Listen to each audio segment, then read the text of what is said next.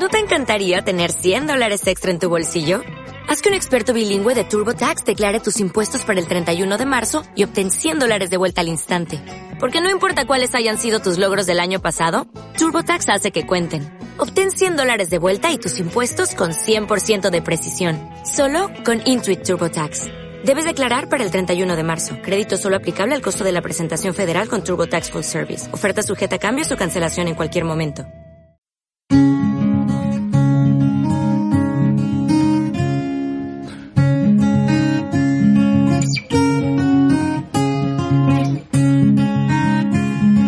Bienvenidos a La Crianza Pacífica, un podcast que propone recuperar la paz que las familias necesitan y merecen para criar hijos felices y competentes. Soy Laura Mascaro y estoy convencida de que cambiando la crianza podemos cambiar el mundo, porque la reforma educativa empieza en tu casa. Este podcast es posible gracias a las personas que apoyan mi labor a través de la plataforma Patreon. Únete en patreon.com barra Laura Mascaró y sigue La Crianza Pacífica todos los domingos en iVoox, iTunes, Facebook y YouTube.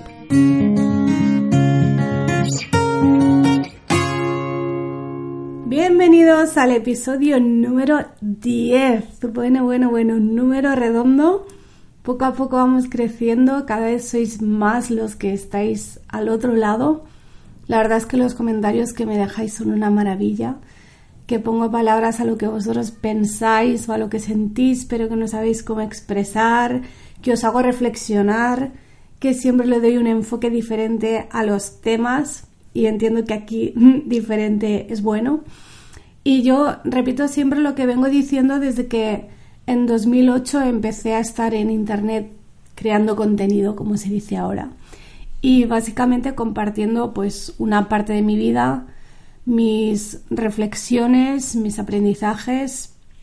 A mí Internet y las redes sociales me parecen una herramienta fascinante. Creo que vivimos en una época maravillosa en este sentido, que está llena de posibilidades y en la que es más fácil que nunca encontrar gente afín, encontrar a alguien que sepa de lo que nosotros no sabemos, de lo que queremos aprender, encontrar modelos en este sentido, encontrar gente con la que conectemos y que nos ayude a ser mejores, mejores personas, mejores profesionales y también, por supuesto, mejores padres y mejores madres. Uno de los lemas de la desescolarización interior es pequeños cambios, grandes resultados. Es decir, no intentemos hacer cambios drásticos, sino cambios pequeños que sean fáciles, que sean asumibles, pero que tengan un resultado grande en, comparación, en proporción. Esto lo hablamos mucho en el grupo de networking para madres emprendedoras en el que estoy. Y hay una pregunta que nos hacemos que unas a otras nos tenemos que, tratar de explicar cuál ha sido nuestro mayor éxito a nivel profesional. Y claro, la mayoría empezamos diciendo, bueno, es que eso depende de lo que entendamos por éxito, ¿no? Y, es cierto, lo primero sería definir de qué hablamos cuando hablamos de tener éxito. Y yo veo en esta era digital y de no solo de negocio digital, sino de que negocios que a lo mejor no son digitales también tienen presencia online.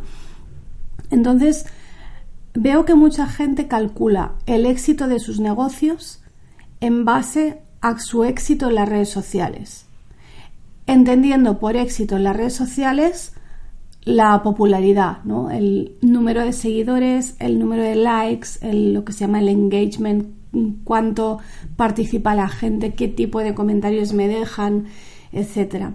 Y mm, esto es en, un negocio esto es un error. Yo lo insisto mucho en, los seminarios, en el grupo de networking, esto es un error. Yo conozco gente que tiene miles y miles y miles de seguidores, pero que ha tenido que volver a su antiguo trabajo porque no podía mantenerse con su supuesto negocio online. Y al contrario, gente que a lo mejor en redes sociales no parece que tenga una comunidad muy grande, pero sí se mantiene. Entonces, equiparar el éxito del negocio al éxito en las redes sociales, eh, por supuesto, es un error y te puede llevar a tomar decisiones eh, nefastas, pero cuando esto lo haces en tu vida personal, también puede ser catastrófico. El valorarte o valorar tu vida personal en función de un estándar que te has puesto a través de las redes sociales. O sea, eh, yo procuro centrarme siempre en los aspectos positivos de la tecnología, de las redes sociales. O sea, me encantan, nos dan muchísimas posibilidades. No soy partidaria de, de prohibírselo a los niños ni nada de eso. Pero también sé que son un arma de doble filo y que depende mucho de cómo tú las utilices, de cómo tú te relaciones a través de las redes sociales y de cómo tú te lo tomes. O sea, ¿qué pasa cuando sigues a personas que en vez de inspirarte y motivarte, lo que te producen es un sentimiento de que, de que no eres suficiente, de que no haces suficiente? No estoy tan delgada como. No hago tantas actividades con mis niños como no hago cosas tan ricas y saludables, no viajo tanto como fulanito, no tengo tantos hijos como fulanita, no leo tanto como no sé quién. Y siempre hay alguien que hace más y mejor, o que parece que hace más y mejor. Y a ver, que yo siempre digo que la envidia bien llevada es buena, muy buena. O sea, la envidia puede, y esto lo intento enseñar a, a mis hijos también, por supuesto, la envidia puede ser tu amiga si tú la usas como un detector de las cosas que quieres hacer o que quieres lograr en la vida. Pero hasta ahí. Luego no te puedes quedar enquistado en ese punto. O sea, en el momento en que tú detectas que algo o que alguien te da envidia, tienes que ver qué es lo que te está faltando, qué es lo que estás deseando tener tú también o ser tú también y si es factible. Pero hasta ahí. O sea, ahí llega el momento en este punto en que tienes que usar a esas otras personas como motivación y entonces pasar a la, a la acción en, en, tu propia vida, ¿no? Según tus propias circunstancias, sin pretender ser ellos, no te tienes que convertir en ellos y no tienes que imitarles a ellos, no, tú eres tú y tú lo tienes que hacer a tu manera. Ahora, los puedes usar a ellos para motivarte y para tomarlos como ejemplo. Así es como yo considero que se tienen que usar las redes sociales cuando eres consumidor de contenido. ¿no? Cuando eres creador, obviamente, procuras mostrar siempre lo mejor de ti mismo y tu mejor cara, ¿no? Hace unas semanas leí el caso de, de Lisette Calveiro, que es una chica que quería ser influencer, que ahora es como la moda, ¿no? Si no eres influencer no eres nadie. Entonces, ¿qué hizo? Se dedicó a emular las vidas que ella veía que tenían las influencers. Y digamos que empezó la casa por el tejado. Me decir, bueno, voy a ver cómo me construyo un perfil para convertir esto en un negocio, para llegar a tener Mm, yo qué sé, un apartamento en Nueva York y viajes y bolsos caros y ropa y, no sé qué, lo hizo al revés, se dedicó a hacer viajes, a comprar cosas caras, todo solo para poderse hacer la foto y subirla a Instagram. Entonces, ¿qué le pasó? Pues que acabó con una deuda de 10.000 dólares. Aquí, claro, se juntaron la falta de educación financiera con el afán por llevar un estilo de vida que veía en Internet y que quizás ni es tan real como lo pintan, o sea, no lo sé, yo, yo creo que eh, lo que vemos es solo la punta del iceberg, que es como cuando alguien eh, quiere ser millonario y empieza a vivir como los millonarios, pero empieza a hacer lo que él ve que hacen los millonarios, tener cierto tipo de casa, tener cierto tipo de coche, cierto tipo de ropa, ir a ciertos sitios, hacer viajes.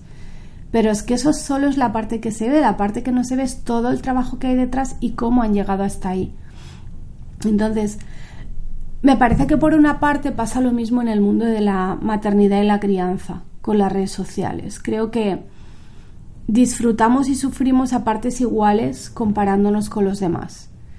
Y no solo que nos comparemos con otras personas o con la imagen que dan en Internet, es que incluso nos comparamos con una imagen ideal que nos hemos montado en nuestra cabecita Y eso reforzado con esa imagen que vemos en internet y que, repito, muchas veces ni siquiera es real o solo es la punta del, iceberg que hace que confundamos las consecuencias con las causas. Entonces, sí, está muy bien coger ideas, inspirarse, motivarse, o sea, para eso se invento Pinterest, para eso se invento Instagram, para que te inspires con lo que hacen y con lo que muestran otros, pero eso no tiene que llevarnos al punto de que nos frustremos por no poder tener lo que ellos tienen, o hacer lo que ellos hacen, o ser lo que ellos son. Que no es algo exclusivo de Internet, ojo, porque antes de Internet ya pasaba y sigue pasando. Que se reúnen las madres y, y a veces la conversación parece una competición constante por ver quién tiene el hijo más listo, el hijo más precoz, el más de todo lo típico de la madre que llega, oh, mi hijo de nueve meses ya camina. Y claro, ¿tú qué haces? Tú le pones buena cara en plan, ay, qué bien, qué ilusión, felicidades, pero por dentro estás pensando, pues el mío ni camina ni parece que tenga intención. Y lo peor, lo peor, es cuando en el fondo te molesta que ese niño camine y el tuyo no. Y te molesta que esa madre lo cuente toda orgullosa. Y ahí es donde entra esa especie de rencor que te intoxica y que ahora, claro, se ve exacerbada con la constante exposición que tenemos a las vidas ajenas en las redes sociales. Y eso es muy peligroso. Perder ese punto de equilibrio es muy peligroso. Y no hablemos ya de los que educamos a los niños en casa. Y esto lo he comentado varias veces. Bueno, pasan dos cosas. Por un lado, pasa que hay gente que, que te ven y claro, ven solo lo, lo que tú muestras eh, pasado por el tamiz de lo que ellos interpretan, entonces lo ven como una cosa eh, súper ideal y súper especial y como que te admiran y quieren hacer lo que tú haces, pero se creen que nunca van a ser capaces de hacerlo. Y luego, em, muchas veces lo digo que cuando uno decide educar en casa, Está muy bien leer blogs de otras familias, yo de hecho lo recomiendo para ver qué hacen y cómo lo hacen, pero no hay que perder nunca de vista que en un blog no se cuenta todo. se cuenta lo bonito, se cuenta lo que salió bien, lo que queda bien en la foto, lo que funcionó. Y a veces, algunas veces, también se habla de las dificultades o de lo que fue un fracaso, pero mucho menos. Y claro, volvemos al bucle este de, mira, el niño de fulanita que ya sabe leer con tres años y el mío no. Y el otro que toca el piano divinamente y el otro que ya está haciendo cursos de nivel universitario con 12 años. Y cómo lo hace eh, para encima tener la casa impecable cocinar cosas saludables todos los días. Y encima se mantiene en forma y está arreglada, bien peinada, bien vestida y algunas hasta maquilladas. Esto, el pensamiento va así y empieza la cabecita a trabajar para mal. Y bueno, yo sigo a varias familias en, en YouTube que son así, ¿no? Esta es un poco la imagen que dan, que tienen un montón de hijos. E, eso lo primero, y tú piensas, ¡Jua! yo con uno o con dos ya, ya es que no puedo, y esta que tiene seis, siete, ocho, pues todo le va perfecto y todo es maravilloso. Pero luego a veces también te enseñan esa parte de la casa que está hecha un desastre o esos días que simplemente se plantan un moño en la cabeza y hacen lo que pueden y esos días que no pueden más y dicen hasta aquí he llegado porque si no compartieran eso o si, si no, aunque no lo compartan, si no tenemos siempre presente que eso también les pasa, los demás nos hundiríamos porque el estándar de Pinterest o de Instagram es altísimo, o sea, imposible, irreal. Ese es el tema, es irreal. Es como es solo una parte de la realidad, es irreal, porque te falta otra parte que es muy importante, que quizás es más grande incluso. Y mientras tú te estás comparando con esas personas y te estás perdiendo tu propia vida y tu propia maternidad, que también es maravillosa, aunque no sea estilo Pinterest. Quiero terminar con una reflexión precisamente que le leí a Lizeth Calvero cuando leí la noticia de lo que le había pasado tuve mucha curiosidad porque la noticia no lo explicaba. Sí que la noticia decía que había terminado con esta deuda de 10.000 dólares y que había conseguido pagarla. Entonces, cuando yo la conocí ya había pagado su deuda y tuve mucha curiosidad por saber qué habría pasado con sus redes sociales. Si habría hecho algún cambio de estilo, si habría continuado, si las habría cerrado, porque claro, si te pasa esto y de pronto estás en todos los medios de comunicación que están hablando de lo que has hecho, lo que te ha pasado, pues igual es para plantearse cerrar el chiringuito, ¿no? Pero el caso es que la busqué y vi que, que sí, que sigue con sus redes sociales, ha dado un poco un, cambio de rumbo en cuanto al mensaje que ella trata de, transmitir, o sea, sigue hablando de trapitos y fashion y demás y estilo de vida, eh, pero procura dar siempre un mensaje positivo de superación personal, cosa que le honra.